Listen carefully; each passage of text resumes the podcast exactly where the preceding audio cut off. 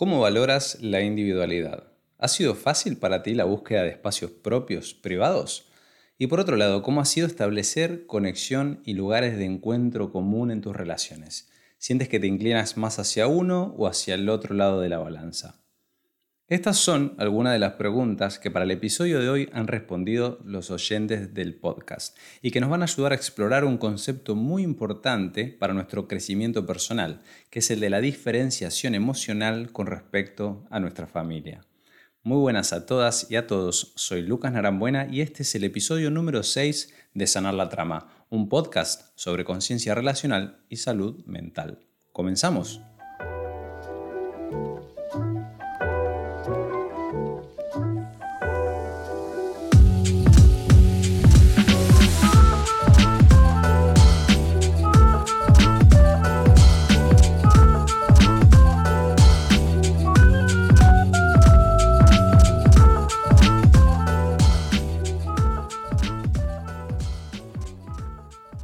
¿Habéis visto estos libros de ilusiones ópticas que tienen imágenes escondidas? Que al principio uno no ve nada, solamente manchas de colores, pero no es capaz de reconocer ninguna imagen en concreto. Hasta que en un momento dado el cerebro hace un clic y empezamos a ver la imagen que se supone que tenemos que ver. Reconocemos el patrón e incluso pensamos, pero yo era tonto, ¿cómo no era capaz de ver esto que era súper obvio? De repente es como que sale a la superficie la figura escondida y ya no somos capaces de dejar de verla para ver lo que veíamos antes. Ahora vemos la forma, vemos la organización, donde antes había caos, desorden, confusión. Incluso si dejo el libro ahí olvidado unos días y vuelvo a la misma página un poquito después, vuelvo a ver la figura. Quizá es verdad que no en el primer momento, pero de seguro que no voy a tardar tanto en verla como la primera vez. El aprendizaje sigue ahí, no se borra. Algo así me pasó a mí con el concepto que vamos a trabajar el día de hoy, que es el del proceso de diferenciación de la familia de origen. Es un concepto que pertenece al modelo sistémico relacional, que es en el que yo tengo más formación y el que más utilizo en mi práctica profesional y también, para ser sincero, un poco como manera de ver la vida en general. En mi formación este concepto supuso un antes y un después a la hora de entender las relaciones, porque una vez que lo asimilé ya no pude ver las cosas de la misma manera que lo hacía antes. Es como ponerme unas gafas que ya forman parte de mí y que no me puedo quitar. Tampoco quiero quitármelas. Y en mi caso, para poder aprender esto, tuve que hacer un trabajo de mirar hacia adentro, de revisar cómo eran mis propias relaciones familiares, cómo me posicionaba yo respecto al resto de mi familia y cómo se fue produciendo mi propio proceso personal de diferenciación. Y desde luego que no fue un camino de rosas, fue progresivo, tuvo sus luces, sus sombras, pero fundamental para que yo me entienda a mí mismo y pueda entender cómo funcionan mis relaciones en general, no solamente las familiares.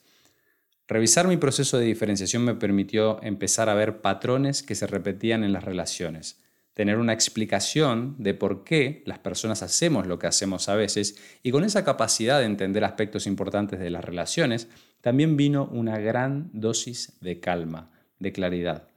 Las personas, cuando observamos un fenómeno para el cual no tenemos explicación, podemos sentir cierto grado de extrañeza, de ansiedad o de incertidumbre. Pero una vez que lo entendemos, que tenemos una teoría explicativa, ya no nos genera estas sensaciones. Mis padres me han contado varias veces que cuando yo era pequeño me fascinaba la luna. Cuando salía a la calle la buscaba, incluso a veces de día. ¿Por qué?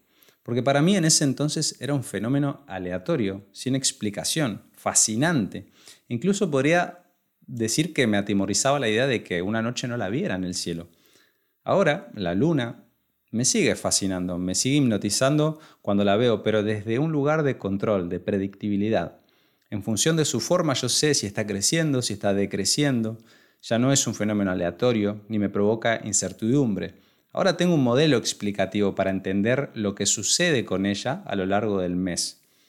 Para mí, el modelo sistémico y el concepto de diferenciación son a las relaciones lo que la astrofísica es a la luna una clave o un lenguaje que me permite descifrar y entender fenómenos complejos para que, independientemente de que me sigan fascinando, porque las dos cosas me fascinan, no me producen ya tanta confusión, no me producen tanta incertidumbre o ansiedad como a lo mejor me podía pasar en otras etapas de mi vida. Por lo tanto, mi objetivo hoy es invitaros a que conozcáis un poquito sobre vuestro propio proceso de diferenciación, que os hagáis preguntas acerca de vosotros mismos y vuestros sistemas familiares. No pretendo en absoluto que genere un cambio radical como me pasó a mí, porque mi caso fue a raíz de un proceso introspectivo a largo plazo, porque me estaba formando también como terapeuta sistémico relacional.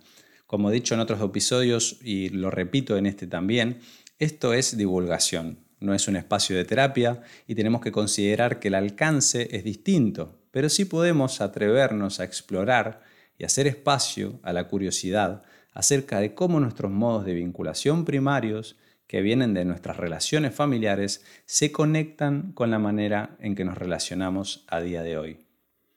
Y lo vamos a hacer incorporando un nuevo recurso en el podcast que he compartido a través de Instagram y que se llama Diálogos Entramados. Esto es un experimento que aún estoy viendo cómo integrar, pero la finalidad es que los oyentes forméis una parte activa del podcast, que vuestras voces estén presentes, que vayamos construyendo este espacio de manera comunitaria, que no sea solamente un señor hablando de cosas de psicología, sino que haya experiencias concretas, diálogos, dudas, preguntas, historias que bien podrían ser tu historia o la mía. Así que hoy en el podcast hay copresentadoras a mí ya me conocéis y a ellas les iréis conociendo a lo largo del episodio. Y debo dar las gracias por la enorme ayuda que me habéis proporcionado y también pedir disculpas a aquellos que me enviaron audios y que no pude incorporar por una cuestión de diversidad en los relatos, por logística y también por la duración del episodio para que no se haga excesivamente largo. Y con la ayuda de estas voces vamos a empezar a dejar de ver las manchas de colores que no tienen sentido, el desorden, el caos que nos puede llegar a desconcertar, para empezar a ver figuras, orden, claridad, patrones en nuestro mundo relacional. Eso sí, entender algunas cosas de nuestras relaciones nos puede aportar tranquilidad, eso está claro, pero no os aseguro que esta calma no esté acompañada de cierta dosis de dolor. A veces, para cambiar, es necesario afrontar algunas desilusiones. Pero si me preguntáis a mí, yo prefiero mil veces el dolor de la desilusión antes que el sufrimiento que viene derivado de no entender, del desconcierto, de por qué me pasa lo que me pasa o por qué no puedo encontrar una manera de navegar con tranquilidad determinadas relaciones.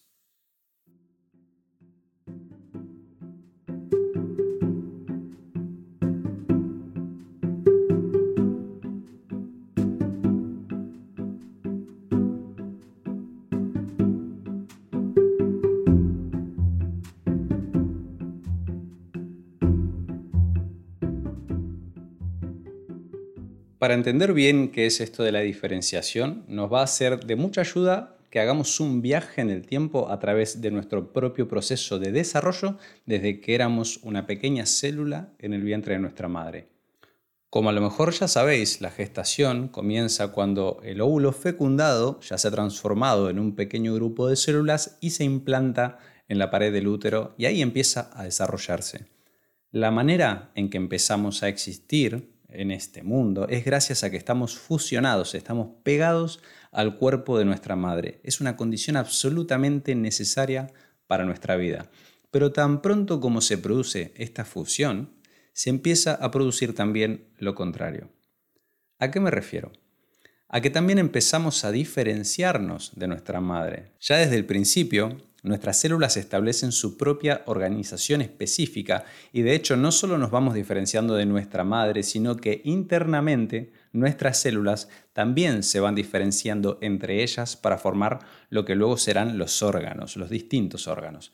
Entonces, el embarazo, en resumen, es un proceso en el cual, a la vez que somos parte del cuerpo de nuestra madre, también nos vamos haciendo progresivamente más complejos y más diferentes de ella hasta que llega el punto en el que para seguir existiendo tenemos que salir de ese cuerpo, tenemos que salir de ahí y cortar nuestra conexión física permanente cuando se corta el cordón umbilical. Pero a pesar de cortar nuestra conexión física, Como de bebés aún somos muy inmaduros, vulnerables y muy dependientes, necesitamos seguir muy conectados con nuestra madre y con otras figuras de cuidado, y esta conexión se va a dar a nivel emocional a través de la respuesta de apego. ¿Qué es esto de la respuesta de apego? Bien, pues es un mecanismo evolutivo con el que venimos programados y que nos orienta a buscar proximidad con nuestros cuidadores para poder sobrevivir. El sistema emocional de una madre y el de su bebé están absolutamente conectados y si el bebé muestra cualquier disconfort, lo más probable es que la madre también va a sentir este disconfort hasta que pueda calmar al bebé y así se va a calmar a ella misma también. Hay una simbiosis, hay una especie de contagio emocional que es importantísimo para nuestra vida. Hasta aquí todo esto que estoy contando es muy parecido tanto para humanos como para otros animales, fundamentalmente los mamíferos, pero hay una diferencia muy, muy, muy importante y es que la mayoría de los animales, una vez que finalizan el apego inicial, este del que estamos hablando, cuando ya son maduros físicamente y se pueden valer por sí mismos, rompen esa vinculación y se alejan de sus familias. Es raro que veamos a un gato o a un perro que necesiten estar en contacto con sus parientes una vez que llegan a la adultez. Otra cosa diferente es que eso suceda circunstancialmente porque nosotros los tenemos viviendo juntos con mascotas, pero ellos ciertamente no necesitan esto. Sin embargo, ¿qué pasa con los humanos? ¿Te habías planteado alguna vez que somos el único animal que mantiene lazos emocionales con sus padres, con sus hermanos, con el resto de la familia extensa de manera voluntaria durante toda la vida? ¿Por qué hacemos esto? Bien, hacemos esto porque de esto depende nuestra supervivencia individual y como especie. Estamos dotados de un sistema emocional que es muy complejo y muy interdependiente. Y gran parte de nuestro éxito como especie en este planeta se la debemos a esa interdependencia, a esa necesidad de permanecer unidos con otros, de establecer lazos emocionales duraderos y significativos con las personas que nos rodean. Como animal, sinceramente, somos un poco mediocres. No somos ni los más fuertes, ni los más rápidos, ni los más resistentes. Probablemente sí los más inteligentes, ¿no? Pero somos bastante vulnerables cuando estamos solos, físicamente vulnerables. Y por eso la, la naturaleza nos ha dotado de un mecanismo de interdependencia emocional. Porque como dice el dicho, la unión hace la fuerza. Nuestra existencia es posible a día de hoy gracias a que hemos buscado mantener estos lazos en el pasado, todas nuestras generaciones pasadas, lo cual nos ha orientado a organizarnos en grupos de población que nos dan la protección que por sí solos nosotros no nos podemos proporcionar individualmente. Aunque esto no quita que también tengamos una enorme necesidad de hacer todo lo contrario, es decir, de autonomía, de separación, de individuación. Esta es la otra faceta de la naturaleza humana. Por lo tanto, venimos al mundo con una enorme paradoja bajo el brazo y es el hecho de tener que equilibrar nuestra necesidad de unión, de pertenencia, de fusión, con nuestra necesidad opuesta de separación, de autonomía, de distancia. Nuestra vida entera es una compleja danza constante entre estas dos fuerzas. La tribu, por un lado, nos da calor, nos da protección, seguridad, pertenencia. Pero si los otros miembros de la tribu están demasiado cerca de mí, eso nos hace difícil saber quiénes somos individualmente.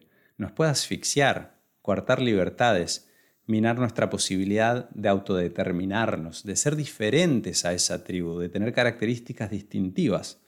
Del mismo modo, necesitamos poder ser libres, explorar el mundo de una manera autónoma, movernos con soltura, tener la distancia suficiente como para saber cuál es nuestra propia identidad y nuestras propias necesidades, pero si esa distancia que establezco con los demás se hace excesivamente grande, nos podemos sentir solos, aislados, inseguros y sin pertenencia, desarraigados.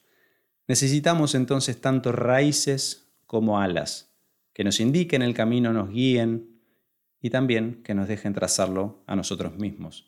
Necesitamos la predictibilidad, así como necesitamos la incertidumbre. Estas dos fuerzas están presentes en todos los seres humanos. Pero no solamente en las personas de manera individual, sino que todos los sistemas humanos, ya sean más grandes o más pequeños, están sujetos también a estas leyes y se ubican dentro de un espectro donde por un lado tenemos una unión, una fusión absoluta, una enorme dificultad para distinguir las partes individuales, donde todo está apretado, donde todo está junto, y por otro lado, en el otro polo de este espectro, una fuertísima tendencia hacia la identidad individual, la distancia, el alejamiento, la ausencia de una identidad colectiva.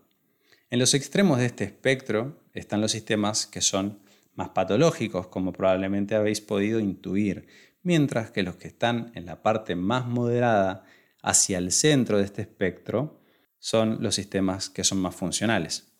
Esto es así ya sea para una pareja, para una familia, para un equipo de trabajo una comunidad de vecinos, el curso de cuarto de primaria del colegio de tus hijos, un club de fútbol del barrio, un grupo de amigos, unos estudiantes que comparten piso, etcétera, etcétera, etcétera. Aquí concretamente nos vamos a centrar en la familia porque es el sistema fundamental, sistema primigenio del cual todos venimos y el que más explica aspectos de cómo somos como personas. Las familias establecen diferentes tendencias en cuanto a la importancia relativa que le dan a la cercanía o a la separación. Y esto tiene una influencia cultural muy, muy fuerte. En este sentido, España y Argentina, mis dos países más importantes, se parecen mucho, tienen muchas similitudes, porque tenemos una fuerte tendencia a valorar más los espacios comunes, el encuentro, la unión, y de por otro lado darle un lugar más secundario a la individualidad a la diferencia, a la distancia y a la autonomía. Esto es así más o menos para la mayoría de los países latinoamericanos y del sur de Europa, y por otro lado los países anglosajones y del norte de Europa sucede justo lo contrario. Prima una importancia hacia la identidad individual, el éxito personal, el hacerse a uno mismo, la autonomía, la libertad personal por sobre lo compartido y lo comunitario. Solamente hay que echar un pequeño vistazo a las series americanas o a las eh, películas de Estados Unidos, donde se nota esta importancia que le dan al éxito personal, al hacerse uno mismo, y justamente las películas italianas, españolas o argentinas, donde la familia tiene un papel primordial. ¿Y cómo creéis que esto afecta al desarrollo de la identidad de las personas que venimos de uno u otro tipo de sistema familiar? ¿Cómo será para cada uno la búsqueda de la individualidad? Para poder ilustrar esto, le he preguntado a los oyentes cómo valoran la individualidad y cuáles han sido sus luchas o dificultades a la hora de encontrar estos espacios. He recibido audios tanto de España como de Argentina, así que vamos a escucharlos.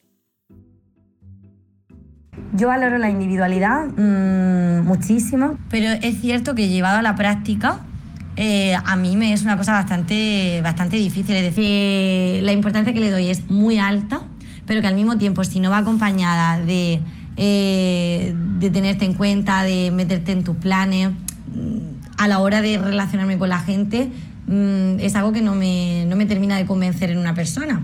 Entonces, mm, no te sabría decir hasta qué punto me, me, más importante una u otra cosa y, y dónde está el límite entre una cosa y la otra.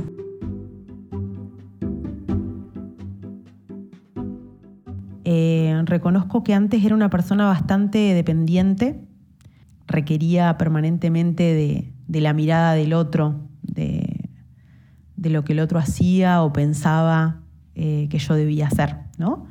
Con el tiempo, sin duda, necesité eh, buscar espacios de autoconocimiento que me permitieran desarrollar más el individualismo para justamente desarrollar eh, mi personalidad y fomentar eh, y formar mis propias habilidades y fortalezas para que justamente esos espacios interrelacionales fueran más ricos y favorecedores.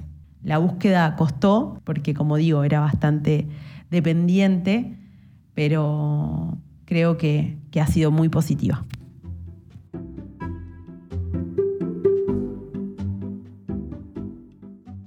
Pues he vivido el espacio personal casi como un dilema a veces. En el caso de la familia nunca me ha costado, en el caso de los amigos y la pareja sí que me ha costado un poco más. Habitualmente he estado soltera, por lo tanto sí que he buscado siempre un espacio común con, con mis amigos e incluso a veces me ha costado decir, bueno, ahora este espacio es más para mí. Saber en qué momento necesitaba más soledad, eso me ha costado más con, con las amistades. Eh, pero bueno, creo que con el paso del tiempo eh, he encontrado un equilibrio. Y en el caso de la pareja sí que me parece mucho más complejo, siempre tiendo a lo común. En el imaginario me gusta decir eh, que, que, busco mis, mis momentos o que tengo una individualidad mayor, pero en la práctica me cuesta mucho más. Tiendo más a, a, estar con la pareja y cuando la pareja busca esos espacios, bueno, los acepto, pero en mi fuero interno me cuesta diferenciar que, que, no es personal que busque esa individualidad, ¿no? Que no es que no quiera estar conmigo, sino que quiere estar consigo. Y eso, eso me ha parecido complejo a veces diferenciarlo y me lo sigue pareciendo ahora que estoy en pareja.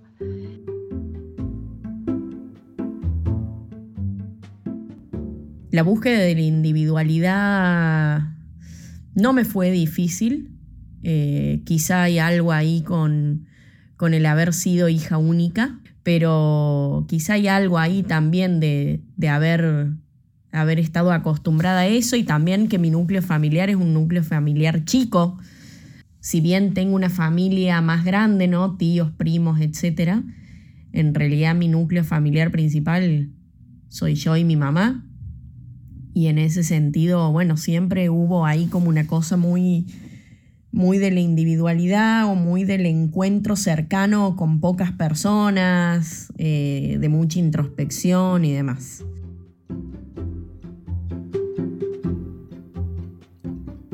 Si prestamos atención a los audios vamos a ver que en general observamos ciertas luchas o dilemas a la hora de establecer los espacios de individualidad. Las oyentes nos hablan de dependencia, de tener que hacer un proceso terapéutico para visibilizar y darle lugar a su necesidad de individualidad, de que han tenido que conquistar los espacios de autonomía, que no es algo dado para ellas, no ha sido fácil, han tenido que trabajarlo y lucharlo, de que a veces pueden percibirse con cierto peligro cuando sus parejas necesitan espacios para sí mismos. Sin embargo, en el último audio tenemos una experiencia bastante diferente a las demás. Nos refieren poca dificultad para conquistar los espacios de individualidad y la oyente nos da una pista muy importante acerca de por qué para ella esto ha sido así. Se trata de un sistema familiar donde la microcultura imperante es la de darle importancia al espacio personal, a la intimidad, a la autonomía. Podemos pensar entonces que quizá la familia de la oyente del último audio es una familia que desafía un poco la tendencia cultural argentina y que se trata de un sistema desligado en una cultura donde lo habitual son las familias que tienden a la fusión, como nos demuestran el resto de los audios. Con lo que hemos aprendido hasta ahora, ¿qué creéis que va a pasar cuando le preguntemos cómo han sido sus experiencias a la hora de establecer espacios de cercanía, es decir, lo opuesto a la pregunta anterior. Vamos a verlo.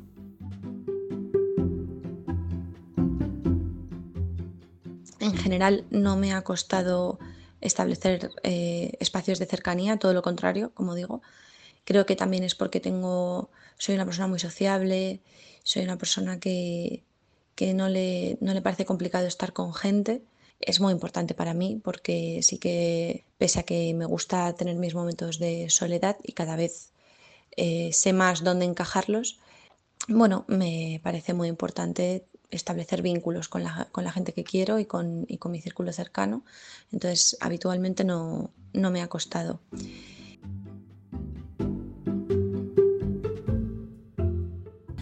Para nada, de hecho creo que mm, una de las cosas que yo he intentado siempre Em, trabajarme es quizá saber establecer límites. Entonces, más que, que me cueste crear ese espacio de cercanía o de unión, a veces me cuesta mm, el hacer todo lo contrario, el separarme un poco cuando veo que algo no me hace bien, el distanciarme un poco. Entonces, muchas veces me cuesta mm, más eh, el saber distanciarme y el saber tomar espacio en, en algunas situaciones.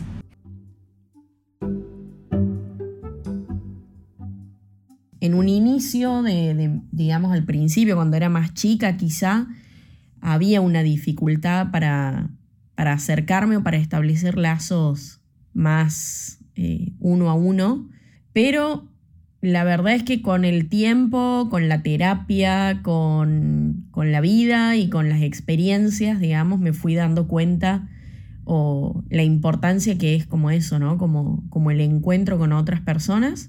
Y hoy en día podría decir, que tengo como más una tendencia hacia eso, hacia, hacia la cercanía o hacia la unión, ¿no? Prefiero más siempre pensar en, una otra persona para juntarme, para hacer cosas, para, estar cerca de, otros, ¿no? Eh, creo que también quizá hay algo ahí cultural al, ser de Argentina, eh, donde, donde eso, donde la grupalidad, el encuentro con otros, las amistades son como vínculos muy fuertes, también quizá eso, eso cultural hace que, para mí sea muy disfrutable, que todos los momentos son más bonitos si, es, si son compartidos con, con gente querida, ¿no?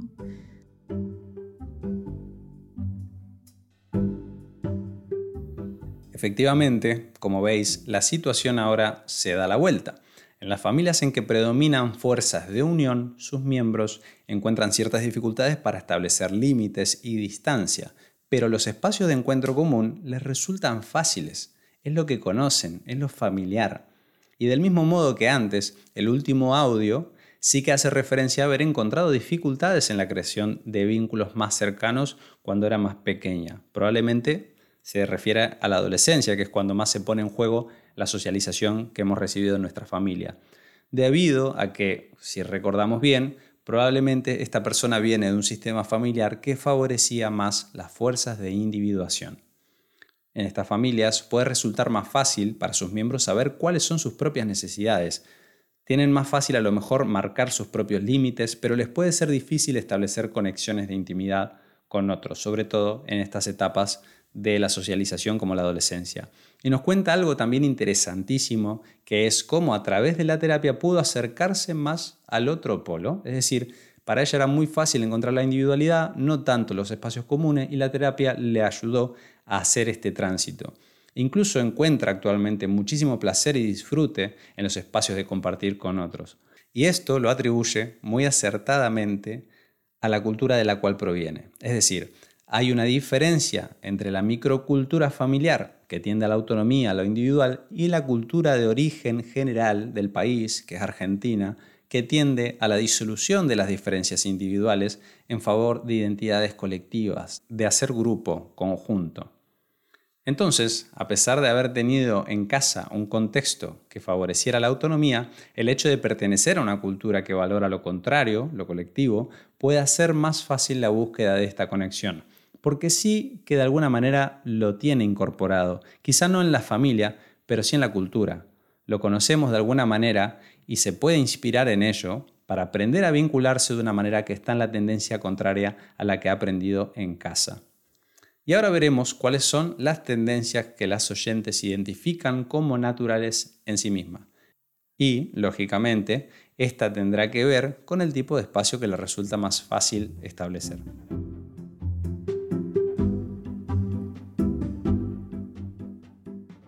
Tengo una, tengo una tendencia más, eh, más fuerte a lo común. Si hablo en pareja, mucho más a lo común que a la individualidad.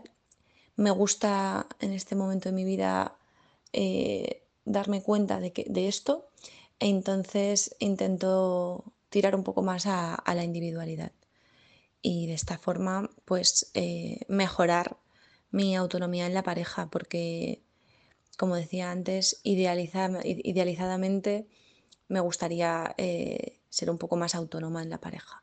El buscar momentos de individualidad los he sentido a veces como que abandono un poco eh, a la pareja y no porque la pareja me lo haga sentir, sino porque yo lo he sentido así. Tiendo más a lo común, aunque trabajo en conseguir una individualidad mayor o al menos más sana para mí.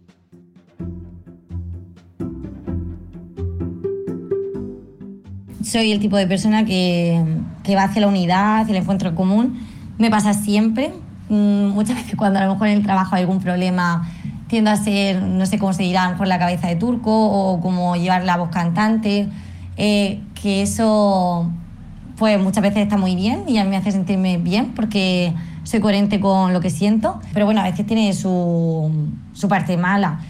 Mi familia, mm, para mí, el valor de realmente que he visto en mi familia, que realmente me ha podido aportar algo, ha sido lo que mi madre me ha mostrado, pues hace que un poco rechace a lo mejor esa falta de unión absoluta y que me haga valorar mucho, mucho, mucho la unión, porque eso es lo que yo creo que a la larga a mí me ha hecho sentirme en un espacio de seguridad.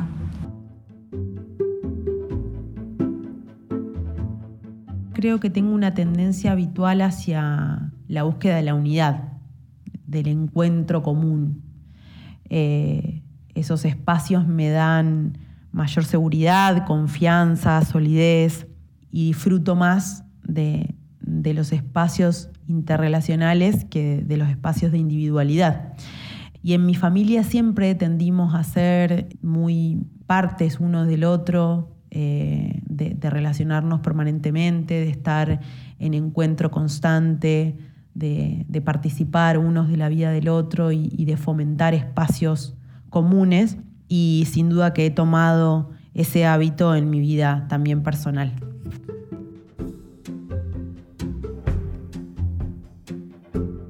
Bien, en este contexto entonces, ¿qué significa esto de la diferenciación que todavía parece que no lo he definido? ¿Por qué es tan importante trabajar nuestra diferenciación? ¿En qué polo se encuentra una persona que está diferenciada? ¿Está en el de la autonomía, lo individual, o es una persona que está en el polo de la conexión, lo compartido con otros? Bueno, realmente no está en ninguno de los dos polos y está en ambos a la vez. Cuando hablamos de diferenciación nos estamos refiriendo al proceso por el cual nos vamos separando y diferenciando emocional y psicológicamente de nuestra familia. Así como una célula para dividirse hace crecer su frontera exterior hasta que es capaz de plegarse sobre sí misma y se cierra, lo mismo hacemos a nivel emocional. Primero estamos completamente indiferenciados con nuestra familia. Somos como una especie de caldo donde está todo junto y mezclado y poco a poco vamos adquiriendo características propias, las cuales lógicamente van a incorporar gran parte de lo que aprendimos en nuestra familia. Al principio de nuestra vida, nuestras emociones reaccionan a la par de la de nuestros padres. Cuando eras pequeño o pequeña y tus padres se enfadaban contigo porque habías hecho alguna cosa, eso seguramente se sentía para ti como una enorme amenaza Piensa en la ansiedad que le causa a un niño pequeño que sus padres estén enfadados con él. Lo mismo pasaba con las opiniones. De niños damos por cierto y válido todo lo que nuestros padres creen y opinan. Y con el tiempo, sobre todo a partir de la adolescencia, que mis padres estén enfadados conmigo por algo que hice o que estén en desacuerdo, ya no me genera la misma reacción, porque soy una persona que no depende emocionalmente de manera absoluta de ese sistema ya tengo mis propios recursos. Aunque como podéis intuir, a veces sí que tengo ansiedad por estas cosas. Sí que a veces causa ansiedad ser diferente a mi familia, tener otras opiniones, otros gustos, otra identidad, otros puntos de vista.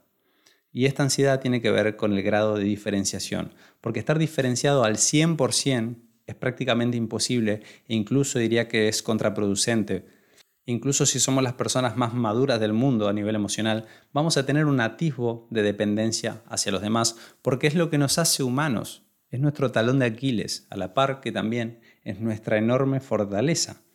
Y volviendo al tema de las fuerzas predominantes, mi familia también tendrá una tendencia. Será una familia que le dé importancia a la unión o que le dé importancia a la separación, y eso va a marcar nuestra crianza en lo que vamos a considerar como natural o normal. Algunos de nosotros hemos sido criados para la independencia. Nos han enseñado que es importante valerse por uno mismo, que nadie nos tiene que decir qué hacer, que hay que averiguar las cosas por nosotros solos, trazar nuestro propio camino, que lo importante es la relación conmigo mismo y lo que yo quiero hacer. En cambio, algunas personas hemos sido criados para la lealtad hacia los otros. Estás para los demás y los demás están para ti. Hay que buscar ayuda cuando las cosas no están bien. Es importante la relación que estableces con los otros. Y es más importante el deber, el mandato, lo que se supone que tienes que hacer, que tu necesidad individual. Si otros están bien, esa es la manera para que tú también estés bien.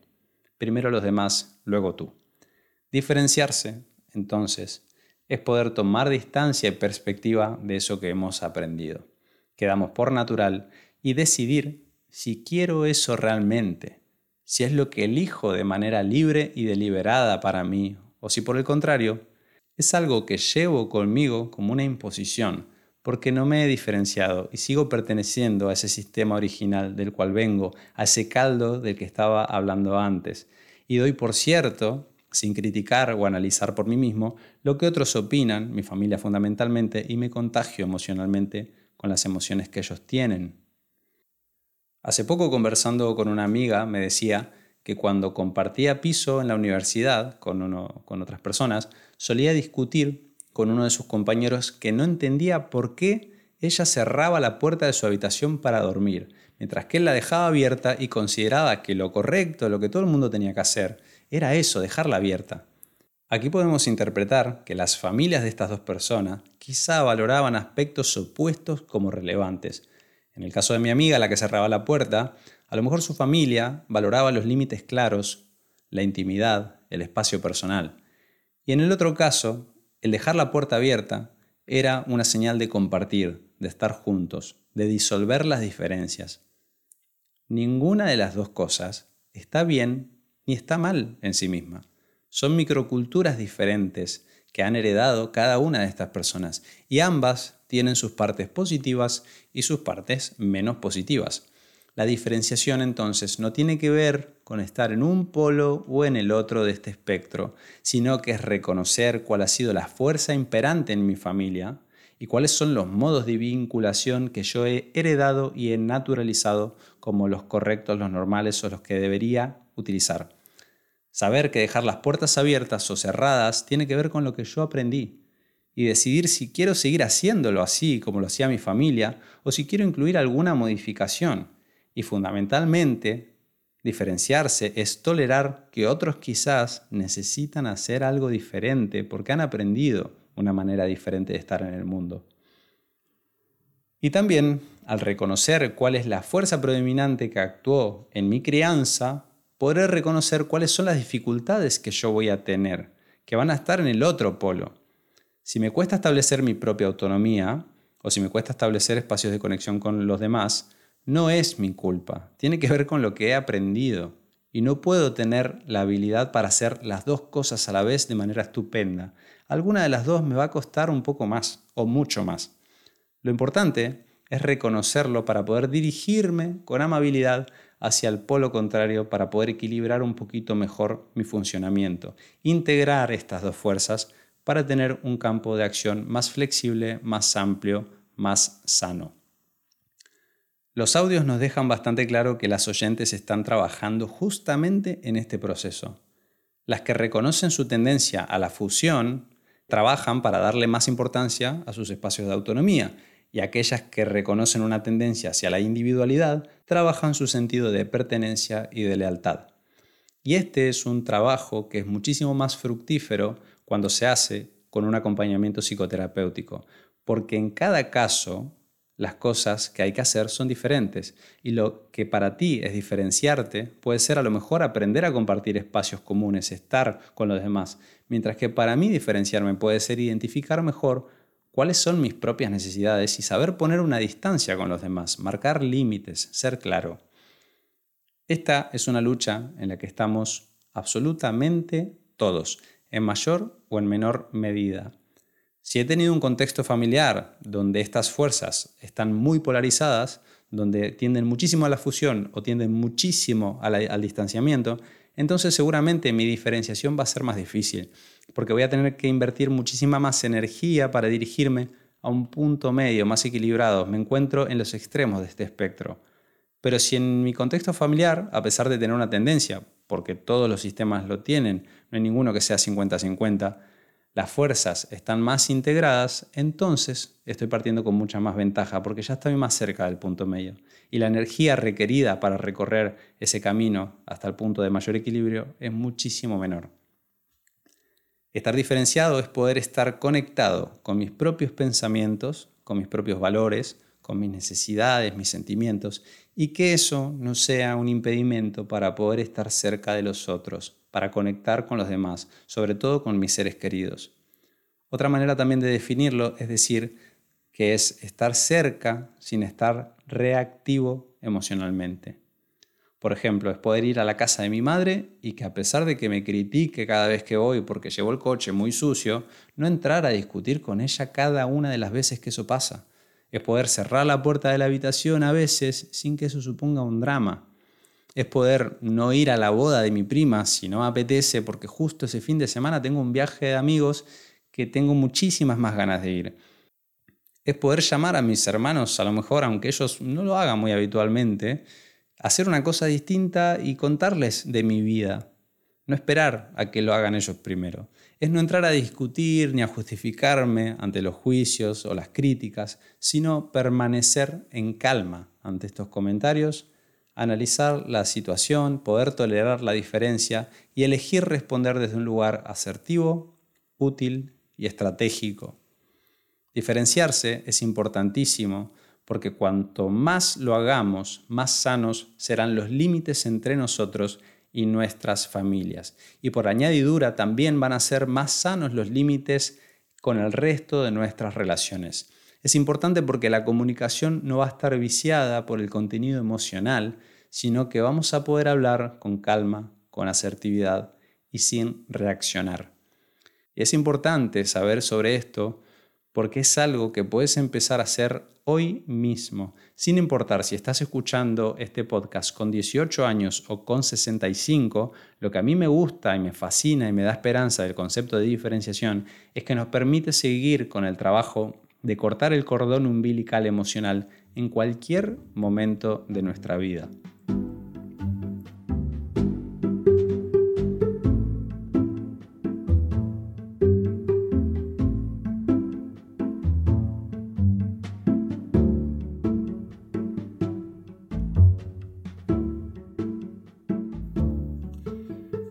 Bueno, si has llegado hasta aquí, te lo tengo que agradecer muchísimo porque hoy el episodio ha sido, me da la sensación, bastante más largo de lo habitual. Ya cuando lo edite lo sabré mejor.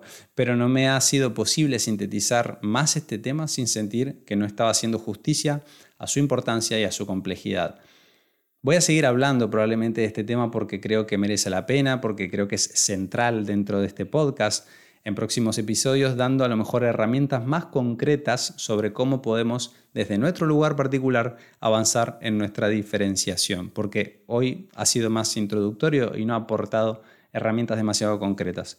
Hay muchas cosas que podemos hacer, pero antes de hacer es importante entender bien el proceso para no dar pasos en falso, para no creer que existen recetas únicas. Hoy especialmente me gustaría que me dejaras tus comentarios, tus opiniones de la manera que tú quieras. Puede ser a través de las preguntas que dejo en los episodios en Spotify o por un mensaje privado en Instagram, comentando las publicaciones, como te dé la gana. Pero sí que me resulta importante saber si ha sido fácil para ti entender lo que he querido explicar hoy, si te han quedado dudas, si te han surgido preguntas o si simplemente quieres dejar una review o calificar el podcast en Spotify, lo cual te agradecería un montón. La recomendación de hoy es un podcast de otra compatriota que quizá muchos ya conocéis porque es un podcast conocido que se llama Psicología al Desnudo de Marina Mamoliti, que como siempre os voy a dejar el enlace en la descripción. Aborda una infinidad de temas, es súper amplio, así que tenéis para elegir y esta es la gran fortaleza de este podcast, que es que lleva ya tantos episodios que podéis hacer una búsqueda en el catálogo y seguramente va a haber un tema que os interese y no solamente eso, sino que probablemente no os va a decepcionar. Por lo pronto, nosotros nos vemos en unas dos semanitas con un nuevo episodio. Gracias por acompañarme todo este rato y seguir ahí siendo parte de esta hermosa comunidad. Un enorme abrazo, una buena semana y una sana trama.